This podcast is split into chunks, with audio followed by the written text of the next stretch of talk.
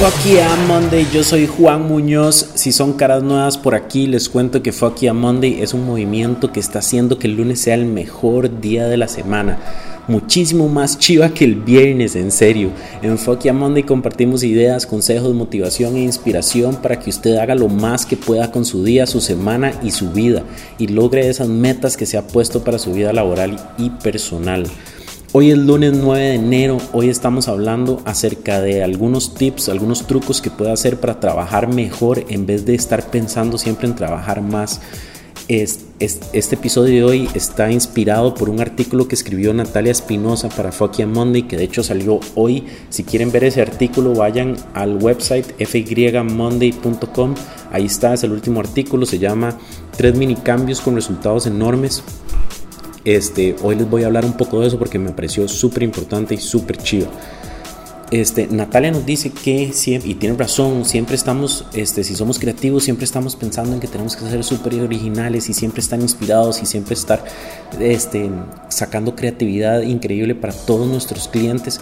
Y eso nos estresa, la pura verdad, eso nos estresa y es cierto. Y si no somos creativos, si trabajamos en una oficina si tenemos un trabajo este, más normal, igual siempre estamos estresados porque queremos hacer el mejor trabajo del mundo lo más rápido posible. Y si nuestro jefe no cree que es el mejor trabajo del mundo, probablemente nos va a despedir. Y, eso nos estresa, nos da ansiedad y creemos que la solución es trabajar más. Y Natalia nos viene a decir que no, que la solución es trabajar mejor y nos da tres cosas que podemos hacer para trabajar mejor. La primera es, no hay que esperar la inspiración, hay que obligarse a trabajar. Esta idea me encanta y se la digo a todo el mundo.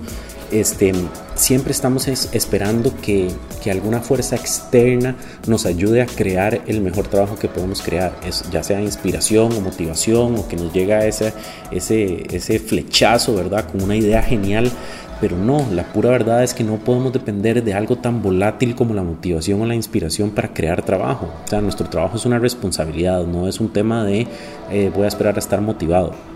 Tenemos que obligarnos a trabajar, tenemos que ponernos deadlines, tenemos que sentarnos en el escritorio aunque no estemos inspirados, aunque tengamos cero ganas y tenemos que producir trabajo.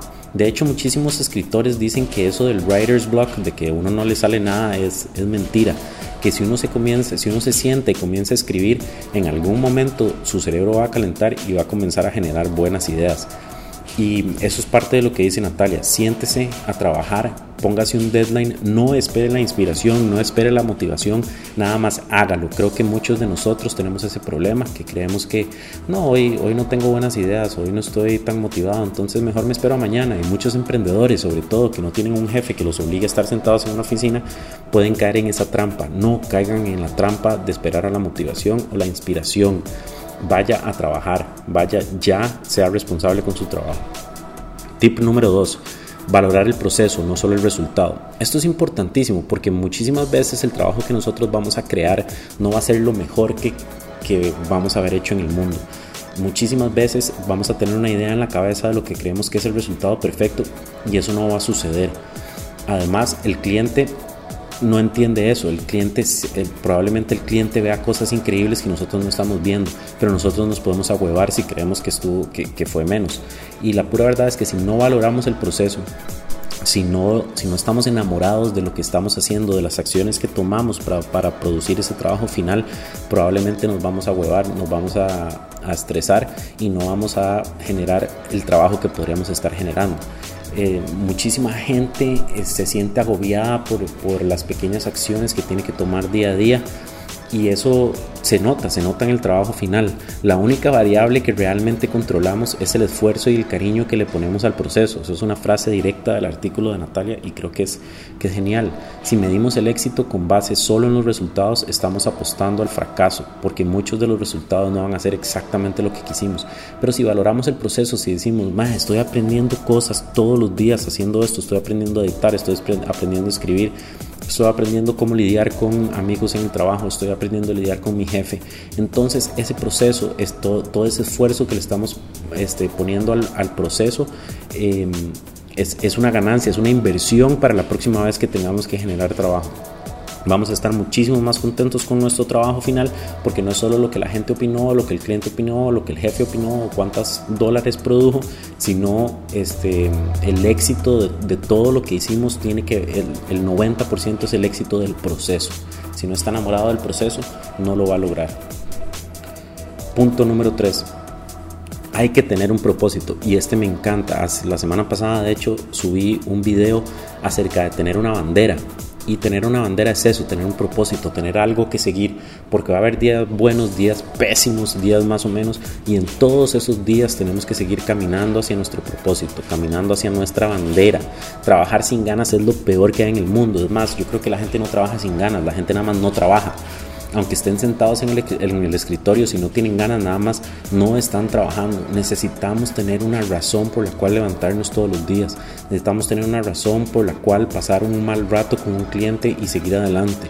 Tenemos que tener una razón por la cual cuando seamos exitosos no dejar que esos humos se nos lleguen a la cabeza y seguir trabajando todos los días por esa misión que nosotros tenemos. Es, es importantísimo este concepto. Es, es, bueno para los días buenos, es bueno para los días malos. Sino los emprendedores que no tienen un propósito son los que uno ve que dejan tirado el proyecto rápido. Los trabajadores que no tienen un propósito son los que uno ven que no están dando el 100%, que están nada más haciendo lo que tienen que hacer para que no los despida. Y así nadie va a lograr ninguna meta en la vida. Entonces, estas tres cosas, tener un propósito, valorar el proceso más que el resultado, y no esperar a que llegue la inspiración, sino obligarse a trabajar. Son tres tips increíbles que nos dio Natalia hoy, que yo creo que pueden cambiar sus vidas si los están aplicando, si los aplican día a día.